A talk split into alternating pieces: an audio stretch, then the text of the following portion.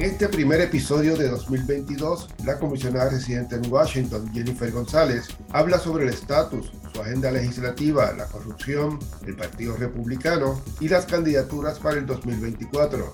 La comisionada González, entre otras cosas, reconoce que el Congreso arrastra los pies en el debate de estatus después del plebiscito de 2020 en el que el estadidad obtuvo el 52.5% de los votos. Por ahora, los proponentes de los dos proyectos presentados en el Congreso discuten con el líder de la mayoría demócrata de la Cámara Baja, Steny Hoyer, la posibilidad de lograr una legislación de consenso. Estas conversaciones, según la comisionada, siguen en marcha. Bienvenida, comisionada, al podcast desde Washington. Sobre todo, feliz año nuevo. Yo sé que ha pasado ya unos días, pero pues eh, la primera conversación que tenemos. Un placer para mí estar contigo, Delgado, y, y felicidades en el nuevo año. Igualmente. Comisionada, empecemos por, por, por el Congreso. ¿Qué, ¿Dónde estarán sus mayores esfuerzos en este semestre legislativo? Bueno, en este semestre hay lo más importante en este momento, yo te diría que son tres medidas.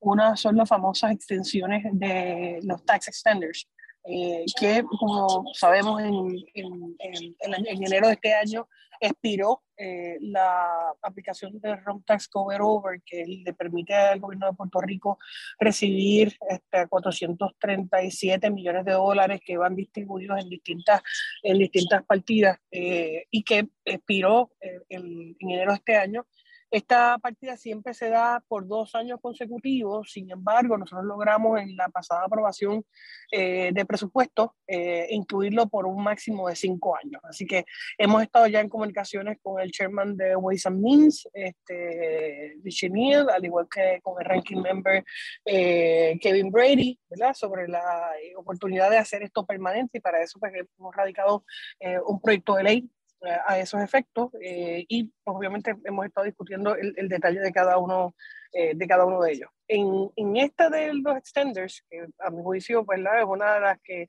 ya ahora mismo se están, se están discutiendo, todavía ellos no tienen una fecha específica de cuándo se debe estar aprobando, pero están ahora mismo en las discusiones con CBO. Eh, obviamente esta segunda sesión del Congreso es más corta, es más tensa políticamente porque es año eleccionario y porque todos los representantes y, y, de la Cámara y un tercio de los senadores pues van, van, a, van a elección. Eh, pero ya en esta primera semana nosotros logramos incorporar ayer precisamente un proyecto bipartita eh, como parte de la ley de equidad del proyecto del GI Bill de la Guardia y la, de la Reserva, el que, eh, una enmienda que radiqué junto a Deborah Ross y Jamal Bowman, que le requiere el Departamento de Asuntos veteranos, brindarle a los, a los veteranos que recién eh, transicionan eh, toda la información sobre sus servicios médicos, ¿verdad? Y, esto incluye la atención de salud mental y apoyo, y apoyo de trauma sexual eh, militar. así que ya están medidas, están enmiendas, ¿verdad? Se aprobó ayer y esto va a impactar a casi 250 mil veteranos que hacen su transición cada año, obviamente por, con información que, que les pueda ayudar. Sobre el taxi standard, estamos empujando el 2642, ¿verdad? Que, que es la medida que te, que te dije que prefiero que sea permanente y que hemos radicado por segunda vez. Obviamente, en el peor de los escenarios, estamos buscando que al menos nos extienda nuevamente por cinco años, que fue lo que logramos en 2018 con, con el BBA. Eh, en aquel momento lo hicimos retroactivo para que eh, el reembolso pudiera incluir el 2017 y, y obviamente esperamos poder hacer lo mismo, eh, hacerlo retroactivo a enero de este año para que se pueda incluir eh, todo. Eh, en el otro de los extenders que estamos buscando incluir es el que se incluye a Puerto Rico dentro de la definición de Estados Unidos para efectos del Código de Rentas Internas en la sección 181. esto permite la deducción de costo de cualquier producción cinematográfica, eh, teatral, eh, televisiva, que se haga en vivo y obviamente que sea un gasto eh, para, para un contribuyente y que, y que pueda cualificar y entonces recibiría casi 75% de la compensación para todo lo que son productores, directores, si se hace en los Estados Unidos. Por alguna razón, para los efectos de, de Puerto Rico no somos elegibles hasta que no se incluya el cambio de la definición de los territorios en ese código de renta interna. Así que esos son los dos extenders que estamos buscando ¿verdad? Eh, incluir, están en negociaciones, todavía no tenemos una fecha cierta. El otro proyecto que obviamente es el, medular, que es Medicaid. como sabes, nosotros pues, logramos las asignaciones de Medicaid por los pasados eh, cuatro o cinco años de manera bipartita, se ha atendido eh, las inequidades ¿verdad? De, nuestro eh, programa de Medicaid, y aunque se logró estabilizar el que los 1.5 millones de puertorriqueños ¿verdad? tuvieran acceso y, logramos también aumentar el umbral de elegibilidad de, 40% del nivel federal de pobreza al 85%, que eso no se había podido hacer. Eh, y logramos también el que los pagos a los proveedores al menos pudieran ser el 70% del programa de tarifas de Medicare. Ahora, cuando expiró esto en septiembre 30, eh, pues obviamente el límite de financiación bajó eh, de 2.900 millones a 390 millones. Y esa participación federal que habíamos logrado 82% eh, al 61%, obviamente que esto fue por el aumento de pandemia, eh, logramos, habíamos logrado un acuerdo en verano del año pasado con, con la delegación de mayoría y minoría en el Comité de Energía, eh, que pasó el crecimiento del comité y luego pues, se refrendó para, para enviarlo al Pleno. Luego la interpretación de Cheches de que ese estatuto que se había aprobado en el 2019 eh, se haría extensivo, eh, obviamente eh, esa interpretación no se incluyó en la extensión del aumento que nos proporcionó el financiamiento continuo hasta el 30, hasta el 3 de diciembre, con la resolución conjunta, resolución continua que, que expira ahora en febrero 18 pues ya nosotros no tenemos el, el, mismo nivel de funding que teníamos a diciembre. Y eso, pues a mí, constituye la, la primera gran prioridad en, en, asuntos de salud, ¿verdad? Porque ahora vamos a requerir eh, eh, la asignación, ¿verdad? A perpetuidad de, cerca de 3 mil millones de dólares anuales en fondos de Medicaid. El reporte, eh, no, y no CMS, ¿verdad? decidió ignorarlo en cierta manera, porque siguen incluyendo parte de los fondos, nosotros vamos, vamos a estar empujando que se pueda incluir tanto en el, en el BB, eh, Build Back Better, el BBB los, los demócratas han incluido partidistamente, no bipartidamente, porque el proyecto tiene otras disposiciones que los republicanos no favorecen, aun cuando el asunto de para Puerto Rico es un asunto eh, bipartita. Ellos tienen allí el por ciento eh, el EFMAP, el aumento del EFMAP del 76%, sin embargo, en las conversaciones que hemos tenido con la oficina del senador Manchin eh, y otros, pues eh, ahora mismo el, el, futuro del Build Back Better es, completamente incierto. Hemos estado en comunicaciones ¿verdad? diarias con, con, estas oficinas, el senador se inclina a no votar a favor de, de este proyecto. esto viene amarrado a, a, la propuesta de el líder de la mayoría del Senado de cambiar las reglas de filibusterismo, eh, que ya hoy también la senadora Kristen Cinema se ha opuesto a que, a que hayan estos cambios, lo que hace pues, imposible que una medida que no cuente con un respaldo bipartito pueda pasar el umbral de los 60 votos en, en el Senado. Así que esas consideraciones afectan eh, aquellas medidas donde Puerto Rico puede estar incluido. Yo respaldo el Big Back Better, pero obviamente al ser una medida estrictamente partidista, pues no tiene los votos de estos dos senadores para pasar en el Senado todavía. Así que, dale. Usted, y, la, y, la, delegada de, de, Samoa son realmente, creo yo, ¿verdad? Los, los, únicos republicanos en el Capitolio Federal que, que apoyan ese proyecto. ¿Ha usted hablado con, con amigos suyos republicanos que, que puedan eh, en algún momento quizás más adelante avanzar las iniciativas para Puerto Rico de, dentro de ese proyecto? Mira, lo que, pasó, lo que ocurre con este proyecto es que es un proyecto completamente partidista donde hay otras disposiciones que no tienen que ver con este asunto de Medicaid y que los demócratas no han hecho partícipes ni en la discusión ni en las negociaciones a los republicanos. Así que es una medida totalmente la partidista. En el asunto de Medicaid, sí nosotros tenemos, logramos un acuerdo en verano, ¿verdad? Que pasó el crisol unánime del Comité de Energía y Comercio, eh, porque hay disposición bipartita y bicameral para trabajar el asunto de Medicaid. Pero se trajo, en, eh, se incluyó en el BB, en el BBB este, este por ciento, pues obviamente al ser una medida puramente partidista, pues no tiene el, el, el, respaldo republicano. Y ahora mismo tiene 12 senadores demócratas que dicen que no lo van a aprobar. Eh, así que, ¿qué nos queda a nosotros? Nosotros vamos, estamos empujando el, el BBB, eh, como quiera, pero a la misma vez eh, tenemos ya reuniones coordinadas para volver a impulsar el acuerdo de Medicaid que teníamos ¿verdad? En, en, verano del año pasado de manera bipartita.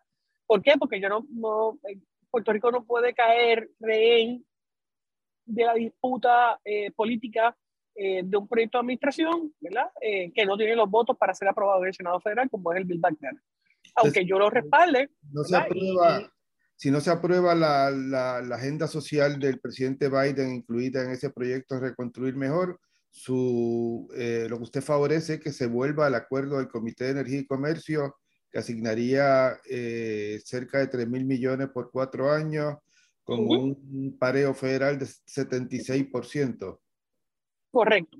Eh, esto, esto, esto es un, sería un, es un acuerdo bipartita que pasó por unanimidad en el comité, eh, que tiene respaldo en el Senado. De hecho, en el Senado nosotros entendemos que vamos a mejorar eh, e, ese acuerdo por las conversaciones que hemos tenido, pero a diferencia del Build Back Better, sí tiene respaldo bipartita, ya se aprobó por unanimidad en el comité, o sea que tiene tracción.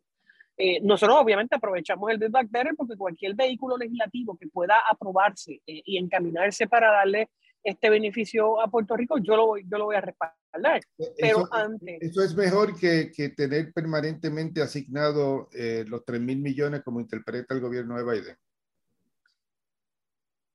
Bueno, lo que pasa es que la interpretación es una, pero ahora mismo no, no tienen los fondos asignados. Ahora volvimos a los, a los 390 millones. Eh, así que desde enero estamos en 390 millones, no hay una asignación completa. Pero recién eh, se está diciendo que está asignando los, los 3 mil millones. Hasta diciembre, pero no, tenía, no tiene ahora en enero la, la disposición. Por eso es que eh, yo no quiero que Puerto Rico se quede colgando de un hilo eh, con una asignación de, de Medicaid sin, sin, nosotros tenemos, ¿verdad? No, no, tenemos el, el la, la, la asignación por ley. ¿Usted está eh, segura, está segura que en enero cayó la asignación de nuevo a los 400 millones en vez de los 3 mil millones que CIMIES, si, si, CIEMES, que es los centros de servicios de Medicaid y Medicaid? Tenemos, okay, tenemos la asignación. Tenemos la asignación, lo que no tenemos es el porciento del EFMA. Claro, claro. El, par, el, el, pareo local, el pareo local es más alto. Es más alto, es casi el doble por los números que me enviaron a CES. Correcto, y esto va a tener un, un impacto dramático en el gobierno de Puerto Rico que pudiera, eh, eh, obviamente, si no se maneja correctamente, eh, incurrir en, en, en, necesidades de o reducir la cantidad de participantes o ver cómo se puede mitigar eso. Por eso para mí es importante que lo atendamos en cualquiera de los dos, o en el Build Back Better, que me aumenta el, el por ciento del FMAP, o en el proyecto de acuerdo bipartita. Lo que no podemos estar es en el limbo, que es lo, donde estamos ahora, ahora mismo. Y la industria de la salud, de los sectores de la asociación de hospitales, los planes están con usted en esto. ¿Prefieren eh, dejar atrás eh, la asignación permanente que interpreta el Ejecutivo a irse con el acuerdo de cuatro años por el pareo? No, nadie, nadie, nadie quiere dejar atrás la, la, la asignación permanente. O sea, yo, yo, fui la primera que escribí para que se interpretara de esa, de esa manera. Pero Lo que yo sí si, quiero... si, se asigna, si se asigna por cuatro años, entonces tendría un final esa asignación, como, como proponía el, el, Comité de Energía y Comercio, ¿no? El, problema, el problema de esto es que el gobierno de Puerto Rico no va a tener el dinero para parear el programa. Y si no tiene, ¿verdad? Eh, el BBB mejora la propuesta que nosotros hicimos en verano. Esta es la gran diferencia. El, acuerdo que nosotros logramos en, en, en verano, eh, unánime, eh, bipartitamente, es mejorado con el BBB. Pero si el BBB no se aprueba, Puerto Rico tiene que pagar más eh, dinero de, de, de pareo. Eh, y eso, pues obviamente... ¿No sigue siendo menos dinero de lo que eh, calculaba incluso el plan fiscal de, de la Junta? Que, que, que, pensaba que se caían las asignaciones de nuevo en, en octubre del 2021 a 400 millones. Bueno, eso fue originalmente. El problema es, no, lo estamos recibiendo completo. El problema es que el gobierno de Puerto Rico tiene que parear más y ese aumento en el pareo, eh, ¿cuánto tiempo el gobierno de Puerto Rico puede sostener sin tener que reducir la cantidad de participantes? Esa es la preocupación, ¿verdad? Porque ya hemos logrado unas cantidades que han permitido aumentar la cantidad de participantes, aumentar los servicios, aumentar eh, algunos eh, tipos de programas. Y si no manejamos, ¿verdad? Y si lo dejamos así, pues recibimos el dinero, pues llega un momento en que el gobierno de Puerto Rico no va a poder parear y eso tiene un efecto ¿verdad? En, en, los recursos. Por eso, por eso yo estoy diciendo que vamos a seguir empujando el Build Back Better, ¿verdad? pero en su defecto tenemos que tener un plan B. no nos podemos quedar ¿verdad? así. Ok, y, y, en, y en, términos de, del SSI. Porque, perdóname, porque en el río dicho era este, Delgado, el problema es que sí, aunque tenemos la interpretación de HHS que nos da el dinero, pero no nos da el EFMAP, y Puerto Rico no puede sustentarlo, no puede sustentarlo por, por, por más tiempo. Eh, y esa es la preocupación, ¿verdad? Que no podemos dejarlo sin, sin amarrarlo. Y mi manera de amarrarlo es con el BBB, que es lo que estamos favoreciendo, pero que al día de hoy, ¿verdad? Y estas, las noticias cambian porque en diciembre el senador Manchin decía que no lo iba a aprobar. Eh, sin embargo, eh, eh, después dijo la semana pasada que lo iba a repensar y ahora dice que, lo, que, que no. o sea que nosotros no podemos estar a la deriva, incluidos en una legislación que es estrictamente partidista y que todavía esa delegación no tiene, no tiene los votos para, para aprobarlo y que el mecanismo que tenían para empujarlo era eliminar las reglas de filibusterismo y que ya dos senadores demócratas, ¿verdad? Eh, Cinema y Manchin han dicho que están, que están en desacuerdo. O sea, que ¿cuál es, ¿cuál es el efecto para nosotros? Y aquí viene incluido el SSI, ¿verdad? Porque en el BBB nosotros estamos respaldando también el proyecto de, seguro social eh, suplementario, por eso le escribimos. De hecho, estamos en comunicación eh, diaria con la oficina de Manchin y las oficinas relacionadas pero lo estamos poniendo también bajo, bajo récord, lo importante eh, que es que las personas con, con disability en la isla puedan recibir este dinero también. Eh, y que aunque el tribunal está próximo, ¿verdad? Nosotros entendemos que está próximo a resolver. Esto debe ser dinero que tiene que estar incluido. Eh, por mandato congresional, porque ya lo empezaríamos a recibir desde ahora y no tener que esperar a la decisión del tribunal. Pero ¿qué, qué, le, ¿qué, le, dicen los republicanos del Senado en términos de Medicaid? ¿Ellos apoyarían el, la asignación por cuatro años? Nosotros, eh, recuerda que el proyecto, el acuerdo que tuvimos en verano de Medicaid eh, fue unánime en la Cámara, republicanos y demócratas. Y ya habíamos hecho acercamientos con el Senado, el republicano y demócrata, y ellos inclusive estaban hablando de mejorar esa oferta, o sea, de, de mejorar ese acuerdo. Eh, por eso es que para eh, el asunto de Medicare para Puerto Rico siempre ha sido un asunto bipartita. Eh, tanto en Cámara. Eso incluye mantener los cuatro años, pues yo escuché de que había alguna queja en el Senado de la duración del, del acuerdo, de, adoptado como hablábamos en el Comité de Energía y Comercio. Yo, yo, yo creo que ese acuerdo se mejora en el Senado. Por las conversaciones que hemos tenido. El SSI, usted, del la seguridad de ingresos suplementarios, si, si, este proyecto de, de, reconstruir mejor del presidente Biden con sus iniciativas sociales queda aparcado, el, eh, eh, ¿usted tiene, cree que habrán 10 republicanos que apoyen esa medida en, en, en el Senado para superar su, el filibusterismo si se presentara como una iniciativa independiente? Bueno, si el proyecto baja eh, aparte, eh, porque el problema es que en ese proyecto hay otras consideraciones eh, que no son necesariamente estas con las que sí hay diferencias ideológicas políticas entre ambas delegaciones, empezando porque no se consultó, no se hizo un acuerdo, cuando generalmente siempre se hacía de, de, manera bipartita.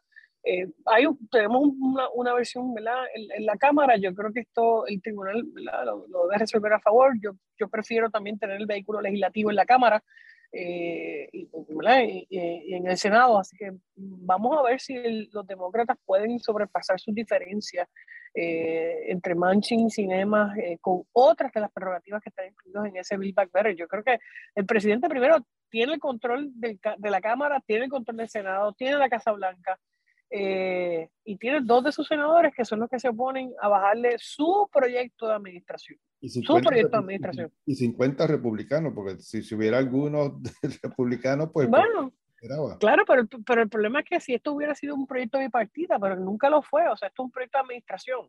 Eh, por lo tanto, eh, su propia delegación debe respaldarlo. Eh, y, y, yo estoy a favor del proyecto, ¿verdad? Para dejar las cosas bien claras. No solamente estoy a favor, pero igualmente escrito, ¿verdad? haciendo las gestiones, comunicándome con los, con los comités. Hay otras disposiciones en las que los republicanos no, no favorecen.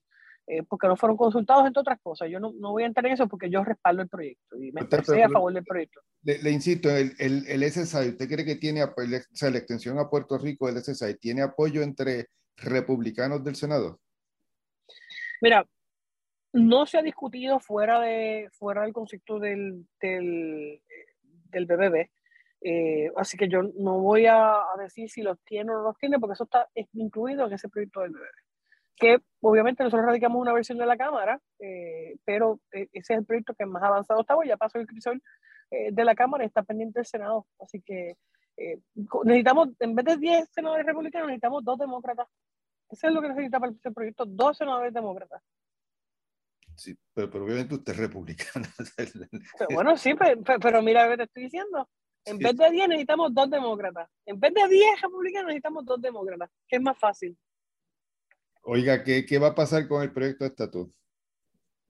Antes de, antes de ir con, con, con estatus, eh, el, el, el, plan B con, con, los, con, con, lo que tiene que ver con, lo del EFMAP, ¿verdad? Eh, porque están, eh, eh, vuelvo te digo, Puerto Rico está de rehén si el, si el eh, pasa o no pasa. Nosotros vamos a necesitar ¿verdad? Un, un, un acuerdo bipartida. El Senado, las comunicaciones nuestras con el Senado es que ellos quieren mejorar ese acuerdo. Eh, así que nosotros tenemos dos caminos ahí, un plan A, plan B, ¿verdad? Para, para hacer que eso pase. Eh, nosotros estamos en, en, coordinación y en comunicación y, y, confiada de que se pueda sobrepasar el obstáculo del BBB, eh, que el senador Manchin había dicho que iba a negociar con, con la Casa Blanca. Esa reunión de negociación no se ha dado todavía, así que yo, yo espero que se dé y no, y no enganchar los guantes todavía. Oiga, ya que, volvimos, que, ya que volvimos al, al, al, proyecto Reconstruir Mejor, el llamado uh Back Better, los créditos por empleo que, que, que, se ofrecen para corporaciones estadounidenses en los territorios? Hay algunos créditos que yo creo que deben modificarse para atraer nuevos empleos eh, y que los créditos sean precisamente para la creación de empleos, no solamente para la subvención corporativa de empresas que ya están en la isla. Yo creo que todo crédito contributivo debe venir atado de la creación de empleos como requisito para, para su obtención. No solamente un crédito que no venga atado a, a la creación o generación de actividad económica. Ok, pero, pero si, si, si se aprueba en el, como está redactado y presentado y aprobado en la Cámara de Representantes, si no hay una enmienda, usted como quiera lo, lo apoya bueno, evidentemente ya está ahí y el proyecto para mí tiene cosas más importantes como el seguro social suplementario y los porcientos del EFMAP y esas dos medidas para mí son vitales. Ok, bueno, volvamos al, al, a la pregunta del estatus. ¿Qué va a pasar con el proyecto de estatus y los esfuerzos por tratar de encontrar una legislación de consenso que, que encabeza el, el líder de la mayoría demócrata, Steny Hoyer? Mira, nosotros tuvimos esa, esa reunión, parece que fue, yo no me acuerdo ya si fue en noviembre, ¿verdad? Hemos seguido en conversaciones ¿verdad? Eh, telefónicas eh, después de, de, eso. El líder Hoyer ha pedido ¿verdad? que las conversaciones que hemos tenido eh, en cuanto a este tema de estatus se mantengan confidenciales, así que yo voy a honrar parte de esa petición, pero se supone que ahora en el mes de enero, ¿verdad? volvamos otra vez, pues, después que pasaron los holidays, mientras no haya un acuerdo final, un acuerdo de, de, un, de, un, proyecto que satisfaga eh, ambas partes, seguimos impulsando el 1522, que ahora mismo tiene eh, eh, más auspiciadores, 78 congresistas, o sea que es el proyecto que más auspiciadores tiene eh, en la Cámara de Representantes eh, de manera bipartita, ¿verdad? Eh, y nosotros vamos a honrar el voto mayoritario del pueblo de Puerto Rico sobre esto. El, el, el, precedente que, que sigue el HR 1522 es el mismo que se hicieron en los territorios de Alaska y Hawái, cuando ellos votaron para convertirse en un Estado. y yo no creo que a Puerto Rico deban exigírsele otros requisitos que no se le exigieron ni a Hawái ni a Alaska. Así que dicho eso, eh, nosotros siempre vamos a dejar la puerta abierta, a sentarnos, a discutir, a buscar eh, cosas ¿verdad? Que, que, nos puedan poner de acuerdo, pero qué más consenso que la expresión del pueblo de Puerto Rico en, en noviembre del 2020, donde la mayoría votó a favor de esta idea, y de hecho la estadía sacó más votos que todos los líderes políticos de todos los partidos. Así que eso para mí es, un consenso grande. Yo creo que el presidente del comité debe traer eh, el, proyecto el proyecto o los proyectos a votación y, que ahí pues el el, el, comité vea, ¿verdad? Eh, cuál tiene el respaldo y cuál no. Yo tengo que decir que tengo un montón de colegas que no son compiciadores, que me han expresado su apoyo y, y, que sé que votarían a favor del proyecto de Soto y esta servidora. Eh, pero nosotros eh, nos mantenemos en comunicación con la oficina del, del líder, líder de, la, de, la, mayoría de la Cámara y tengo entendido que en las próximas semanas eh, debemos tener otra reunión. ¿Usted han circulado algún, alguna eh, propuesta, redacción de, de un no. proyecto nuevo? No, no, no. no. Y, y, y, usted dice que, que, no puede entrar en los detalles, pero o sea, me imagino que las conversaciones han girado en términos de, de que cada, cada, que cada eh, coautor o autor de la legislación eh, puede ceder en términos de la búsqueda de un consenso. Hemos discutido elementos eh, que pudieran ser negociables y los que no pueden ser negociables. Eh, y yo creo que, por ejemplo, eh, hay eh, distintos elementos eh, que pueden avanzarse. Tuvimos una, una, sola reunión, hemos tenido otras conversaciones telefónicas, pero una sola reunión el momento. Eh, así que yo, yo, yo entiendo que con el favor de Dios, ¿verdad? debemos eh, alcanzar eh, acuerdos. De lo contrario, yo espero que la Cámara baje el proyecto, que ya están ahí, ya tuvieron vista y que tienen suficientes copiciadores como para ser llevados al Pleno. En el Senado, el liderato ha dicho que está bloqueado el camino a un proyecto que se le ofrezca la estadidad eh, a Puerto Rico. Este, eh, ¿Vale la pena aprobarlo en la Cámara aunque no pase nada en el Senado? Vale la pena aprobarlo, claro que vale la pena aprobarlo. Es la expresión eh, y el mandato del, del pueblo eh, eh, que tiene que ser atendido por el Congreso de los Estados Unidos. Eh, los territorios estamos a merced del Congreso y yo creo que una vez el Senado tenga un proyecto ante su consideración, van a tener que actuar sobre el mismo. Oiga, ¿hasta cuándo usted cree que realmente la Cámara tiene para, para aprobar este proyecto y, y, pensar que tiene alguna posibilidad de cabildeo de enmienda después en el Senado? Eh, tiene, te, tenemos este año, porque el problema es que estamos en año electoral eh, a nivel de midterms. Eh, así que eso lo que significa es que para poder avanzar una legislación como esta, bueno, siempre se puede aprobar, ellos están en mayoría, los demócratas pudieron bajar esto en cualquier momento, pero yo entiendo que, que estos primeros seis meses son cruciales para poder lograr eso el, el, en términos de, de, usted habla de las elecciones legislativas de noviembre, en el que, eh, como mencionó, se renueva toda la Cámara y un tercio del Senado. ¿Usted cree que en el, el escenario de la próxima sesión, que se prevé que los republicanos eh, recuperen la, la, mayoría de la Cámara, habrá un mejor escenario para la propuesta de estadidad? ¿Usted cree que este es el momento realmente, porque han sido los demócratas los que han llevado la voz cantante en este debate? Yo creo que, bueno, la voz cantante todavía no lo han bajado a votación, pero yo creo que este es el momento. Yo creo que no nos vamos a esperar. En términos de coautores, este, eh, ah, ah, de, de, de, la medida per se. Yo creo que en 77 este, demócratas con una medida, con la medida de, de Velázquez y, y, Ocasio Cortés, y casi 60 eh, en, en, el, en, el, proyecto suyo son demócratas. Por eso, por eso entiendo que este es el momento. El, el, el momento de, de, aprobar esto es, es ahora yo creo que ya estamos maduros, maduros para esto eh, y, y, nos corresponde ¿verdad? Eh, a, a, nosotros ahora eh, seguir impulsando que esto ocurra. ¿Por qué el silencio del liderato cameral republicano? La oficina de Kevin McCarthy no ha hecho ni, ni una sola palabra sobre el tema. Eh, al líder de la minoría republicana del Comité de Recursos Naturales, Bruce Westerman, cuando yo lo he tratado de abordar, él esquiva eh, de tomar una posición. Eh, ¿qué, ¿qué, pasa ahí con, con, con ellos? ¿Qué, ¿Qué, le dicen a usted? Bueno, lo primero es que las negociaciones, quien está en poder en el momento en la Cámara es, es la mayoría demócrata. ¿no? Ellos son los que han hecho las vistas. Eh, están los proyectos radicados, las negociaciones se están dando ahora por el líder de la mayoría eh, demócrata en la Cámara. Así que ellos son los que están en el poder. Eh, yo creo que eh, yo creo que muchos están esperando a ver qué de verdad hacen los demócratas sobre este tema.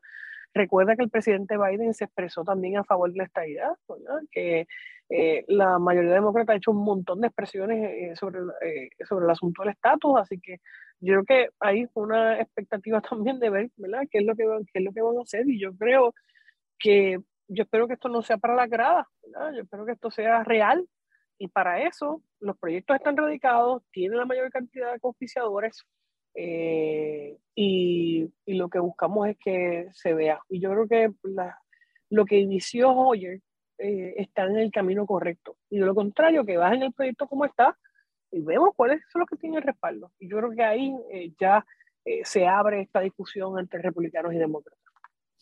Oiga, ¿qué, qué, pasará si, si, Donald Trump vuelve a ser candidato o gana la presidencia? ¿El, debate, usted cree que se tranca totalmente?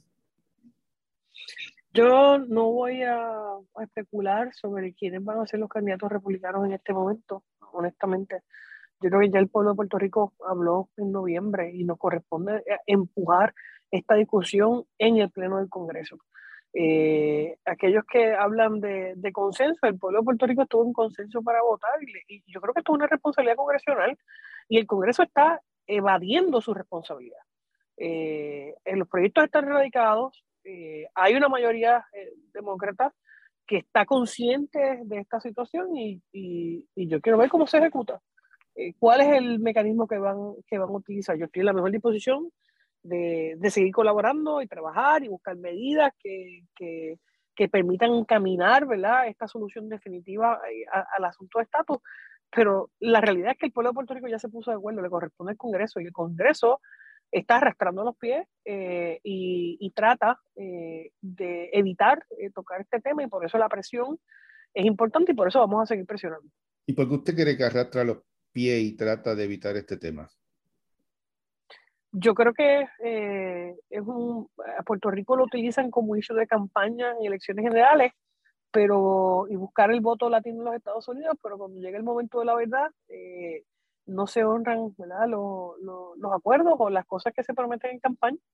Eh, así que yo creo que la bola está en la cancha de la Cámara, está en la cancha del liderato demócrata, y yo ¿verdad? tengo fe en que eh, cumplan con lo que dijeron que iban a hacer. Eh, por mi parte, yo tengo mis republicanos, ¿verdad?, que han estado endosando la medida, que estarían dispuestos a votar a favor de esto, siendo un proyecto que lo bajen, bajen los demócratas ahora. Así que yo creo que no va a haber excusas, porque de lo contrario va a ser, si los republicanos lo hacen de una manera, los demócratas van a estar en contra, y así sucesivamente. Así que por eso tienes un proyecto bipartita. Esa es la gran diferencia. Eh, y esta, es la historia de nunca acabar, ¿verdad? ¿Cuántos años el Congreso viene atendiendo este asunto? Yo creo que cuando más cerca estamos de una resolución, por la cantidad de votos, por eh, las definiciones, por el mecanismo que se está utilizando en esta ocasión, que fue el mismo mecanismo que se utilizó para Hawái y Alaska, y eso nunca antes había ocurrido en un proyecto radicado en el Congreso. Comisionado, usted renunció eh, en el 2021 a la presidencia del Partido Republicano de Estados Unidos en Puerto Rico. ¿Por, qué? ¿Recuerda por qué fue? Porque necesitaba más tiempo ¿verdad? personal ¿verdad? para atender eh, asuntos personales eh, y para poder dedicarme ¿verdad? a otras funciones acá en el Congreso ante, ante el volumen ¿verdad? De, de asuntos pendientes y obviamente necesitaba más tiempo personal. No es porque no, no, pensó que quizás eso le, le, desvinculaba de, de, de, las decisiones no, no, no, partido, de, no, no, yo, yo sigo, de, que ese yo, yo se abraza otra vez a Donald Trump. Yo, yo sigo siendo republicana eh, y, y, creo en los valores republicanos, pero yo fui vicepresidenta del Partido Republicano en Puerto Rico por muchos años eh, y fui presidenta del Partido Republicano y, y yo creo que debemos tener más voces republicanas en la isla y el yo estar ocupando el puesto de presidente del Partido Republicano y a la misma vez congresista republicana, literalmente estaba utilizando ¿verdad? una sola figura, utilizando eh, voces y una institución que necesita tener su propia presencia en Washington. Eh, así que por eso hice una transición y busqué que el licenciado Ángel Cintrón ¿verdad? asumiera la presidencia del Partido Republicano en Puerto Rico para tener más presencia republicana aquí en el Congreso en la discusión de muchas medidas. Y yo creo que esto, esto, esto es parte de una transición y, de una evolución. los líderes no estamos para quedarnos con los puestos de por vida. Yo, yo, no creo en eso. Yo creo que uno tiene que permitir que las instituciones corran. Y, y yo necesitaba que hubiera una persona encargada, esto demanda mucho tiempo, la reorganización del Partido Republicano, que la corrí dos veces, demanda presencia en 78 pueblos de Puerto Rico, yo estoy presente en Washington, o sea que yo estaba consciente de que sí iba a ser mucho más difícil eh, hacer todo ese trabajo bien hecho, como, como a mí me gusta hacer las cosas, este, y estoy muy contenta porque ahora el, Partido Republicano, además de mí, aquí en el Congreso, tiene presencia eh, en Washington y en los asuntos de la colectividad. Y creo que el licenciado Sintrón está haciendo un excelente trabajo. usted rompió con Donald Trump el 7 de enero después del acto de insurrección del 6 de enero del, del 2021, digo el 7 de enero del 2021, al otro día. ¿Podrá identificarse con el partido si vuelven a abrazar a Trump? Creo que aquí falta mucho por ver qué va a ocurrir, quiénes van a ser los candidatos. Como siempre, tomaré postura eh, cuando se defina quiénes van a ser los candidatos a la presidencia. En este momento todavía eso, no está claro. Eh, hay muchas especulaciones, eh, así que yo voy a esperar a que el proceso se dé y respaldaré como siempre he respaldado, yo no me escondo para respaldar candidatos en la pasada, en la elección anterior, respaldar al senador Marco Rubio en, en, esa primera primaria, así que para mí no, no es difícil tomar una, una, determinación en su momento. En este momento no hay a mi juicio, candidatos presidenciales, ¿verdad? Eh, eh, haciendo gestiones. Yo he tenido múltiples conversaciones y llamadas con líderes que se perfilan eh, como posibles candidatos, cosa que prefiero mantener, ¿verdad? En este momento de manera reservada, pero todavía esas candidaturas no han abierto. Cuando ya tengamos candidatos oficiales, me expresaré y me imagino también que el Partido Republicano en Puerto Rico se, se, se expresará. Yo no me escondo para decir las cosas que pienso aún cuando sean de mi propia colectividad, lo que está bien está bien, lo que está mal está mal. ¿Hubo alguna recomendación del liderato republicano cameral para que no se hablara del acto de insurrección contra el Congreso la semana pasada cuando se conmemoró el primer aniversario? No, que yo tenga conocimiento. Usted, usted dijo, expresó algo, dijo, tomó, se, eh, se expresó sobre ese primer aniversario. No, estuve eh, estaba en un viaje, así que no, ni siquiera estaba en Washington cuando ocurrió. ¿Qué, qué significó ese día para usted? Yo creo que una frente a la democracia, eh, a las libertades básicas, ¿verdad? El que, el que se utilicen mecanismos de violencia para tratar de, de eh, influir el proceso democrático no es lo correcto. Y, yo creo que si algo bueno tiene la democracia americana es el poder del voto. Y por eso creo que lo que hizo el vicepresidente Pence eh, estuvo lo correcto, hacer la certificación. Eh, y yo no estoy a favor del, del, uso de la violencia y mucho menos. Eh, las agresiones que hubo a oficiales de la policía dentro del Capitolio y, lo, las muertes que esta manifestación ocasiona. Oiga, el, yo, creo que, yo creo, que, creo que es un proceso vergonzoso para la nación. El, el, el jueves eh, el, el, Partido Republicano anunció que no va a, a participar en, los en los debates presidenciales del 2024 si, si no hacen unos cambios que ellos quieren. ¿Qué, qué, qué significa todas esas eh, eh, posiciones que, que asumen los republicanos, todavía Trump hablando de, de que se va a... ¿me puede, puede, repetirme, repetirme la pregunta? El, Partido Republicano, este, Rona McDaniel, la presidenta del Partido Republicano, anunció que, que, no van a participar de, la, de los debates de las comisiones presidenciales de, del 2024, a menos que hayan cambios que ellos están exigiendo. Este, eh, esto obviamente es, es sorprendente, ¿verdad? Porque ha sido histórico que siempre los, los, dos, los dos, candidatos presidenciales suelen eh, participar de estos debates de una comisión eh, independiente. ¿Cómo uno debe interpretar todo este, toda esta actitud de, de, los republicanos de todavía, de un sector amplio de republicanos de todavía eh, tratar de, desconocer al presidente Biden como, como presidente y a la misma vez ahora esta noticia de que, de que tampoco participarían de, la, de los debates presidenciales? Yo no estoy al tanto, ¿verdad? De ese, ese tipo de, de, situación se discute con el liderato del Partido Republicano a nivel nacional y por lo tanto los miembros del comité eh, tienen información. Yo creo que el licenciado Ángel Cintrón ¿verdad? puede abundar más sobre eso.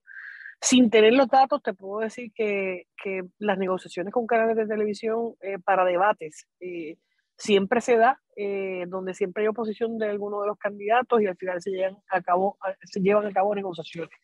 Eh, así que no sé, ¿verdad?, cuál es la, la, la, estrategia allí, pero históricamente siempre se dan los debates y me parece que eso es un mecanismo de presión para obligar a las partes a sentarse y a lograr acuerdos. Pero, por lo que te digo, información como esa específica que eso la chairman del Partido Republicano es algo que se discute con los miembros de, del RNC, el, el, el Comité Republicano a nivel nacional, Así que eh, defiero la pregunta para que el licenciado Washington, que debe estar informado sobre eso, pueda, pueda contestarla, ya que yo no estoy ya participando en esa reunión. Comisionado, usted ha reconocido que, que los recientes casos de corrupción, eh, como otros anteriores, ¿verdad? Este, eh, tienen impacto en Washington. ¿Cuál es ese impacto? ¿Qué le dicen? ¿Impacta esto también el debate de estatus, usted cree?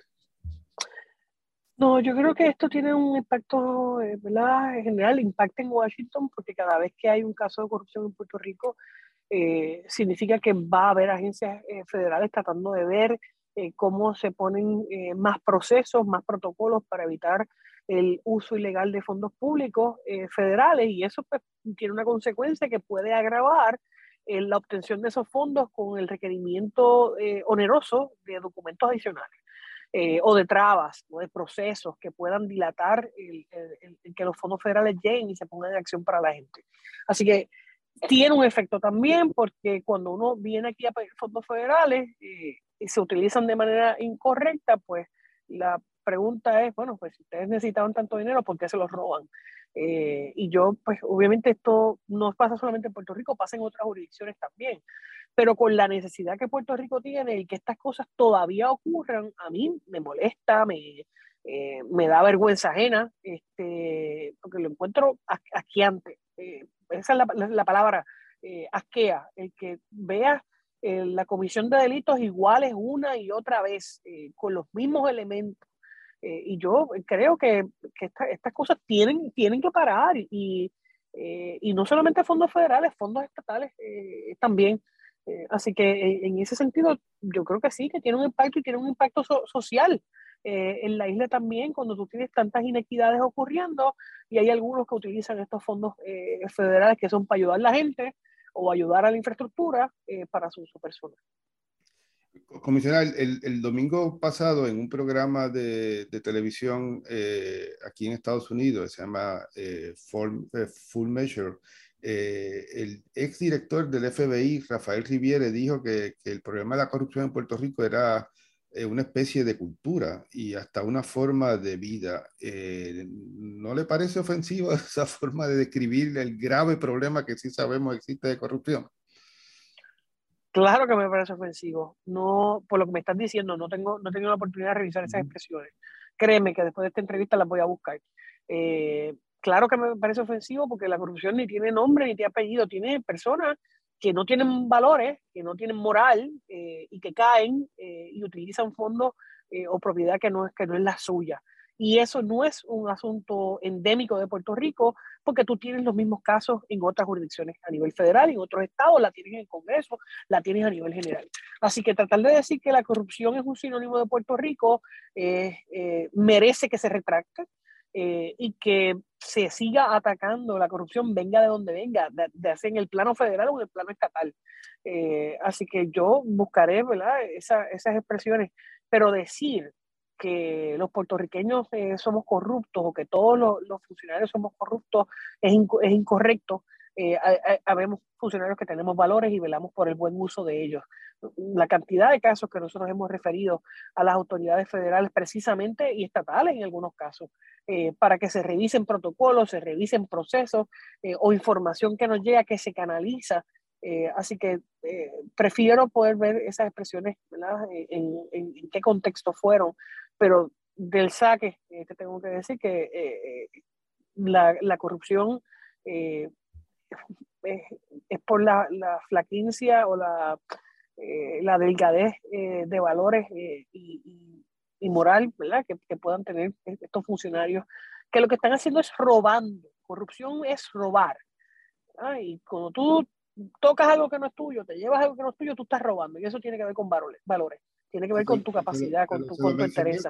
Se lo mencioné y, y, pregunté sobre esto a, a, la administración de Pedro Pierluisi porque este señor es subsecretario de, de, Seguridad Pública. Evidentemente hizo sus declaraciones el verano del año pasado cuando todavía estaba en el FBI y estaba dejando esa oficina, pero es el número dos del Departamento de Seguridad Pública.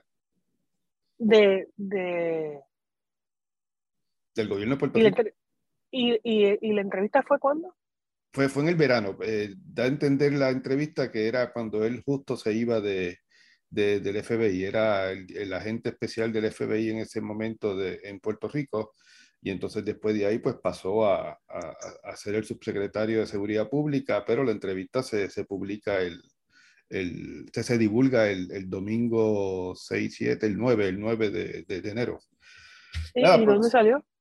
Eh, eh, es, es, la cadena Sinclair que, que, tiene muchos canales de televisión. Sí, sí, sí, no sé exactamente dónde, dónde se, se, ve, porque no, por ejemplo, yo no lo tengo en mi, en mi, en mi oferta de, de, de canales, uh -huh, pero uh -huh. es, un, es, un, programa dominical que, que tiene una periodista, se llama Sherry Latkinson, este, que es como estos programas dominicales, pero en vez de ser este, de entrevistas, sí, sí. De, de reportaje, y uno de los reportajes era sobre la corrupción en Puerto Rico.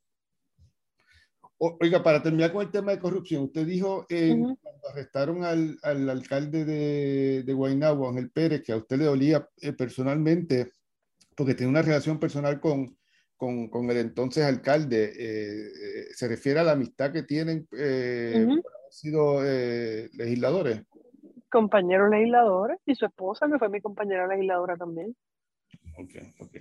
Oiga, en el, en, en el tema de, de, las corporaciones, eh, esto es un tema que obviamente ya pasa a la cancha de la legislatura de Puerto Rico, pero el, el gobierno uh -huh. de Puerto Rico va a tener que decidir cómo eh, tratar a las corporaciones eh, foráneas, las corporaciones estadounidenses que hacen uh -huh. negocios en Puerto Rico como empresas foráneas para tratar de, de evitar la pérdida de, de, los recaudos anuales que se hacen de esas corporaciones que suman cerca de 2 mil millones anuales. ¿Usted va a hacer alguna recomendación? ¿Tiene alguna recomendación sobre ese tema? Mira, nosotros le pedimos al secretario de Hacienda que nos hiciera una presentación, porque yo sé que ellos ya están circulando posibles alternativas con las empresas farmacéuticas y con, y con el Departamento del Tesoro. Nosotros nos hemos mantenido en comunicación con el Tesoro Federal, pero estoy esperando eh, la reunión con el secretario de Hacienda para conocer el plan de Puerto Rico, que eh, evidentemente quieren requeriría legislación estatal eh, para poder discutir eh, esas alternativas. Así que estoy a espera de la reunión con el secretario de Hacienda para poder ver los detalles eh, de las propuestas y alternativas. Habían unas que se habían discutido hace ¿verdad? unos meses atrás. Eh, quiero ver si esas, esas propuestas se afinaron, ¿verdad? si estamos en las mismas, si hay otras nuevas. Sé que hay varios consultores trabajando el asunto. Comisionado, usted ha anunciado ya su apoyo al gobernador Pierluisi de cara a, la, a, la, a, las elecciones de, del 2024. ¿Por qué usted cree un año después que él debe ser el candidato? Mira, eh, yo hice esas expresiones y, me reafirmo. Una cosa es lo que, eh, ¿verdad? ¿Dónde estamos? Eh, y otra cosa es que la ley en Puerto Rico requiere y le da la oportunidad a la gente a escoger sus candidatos.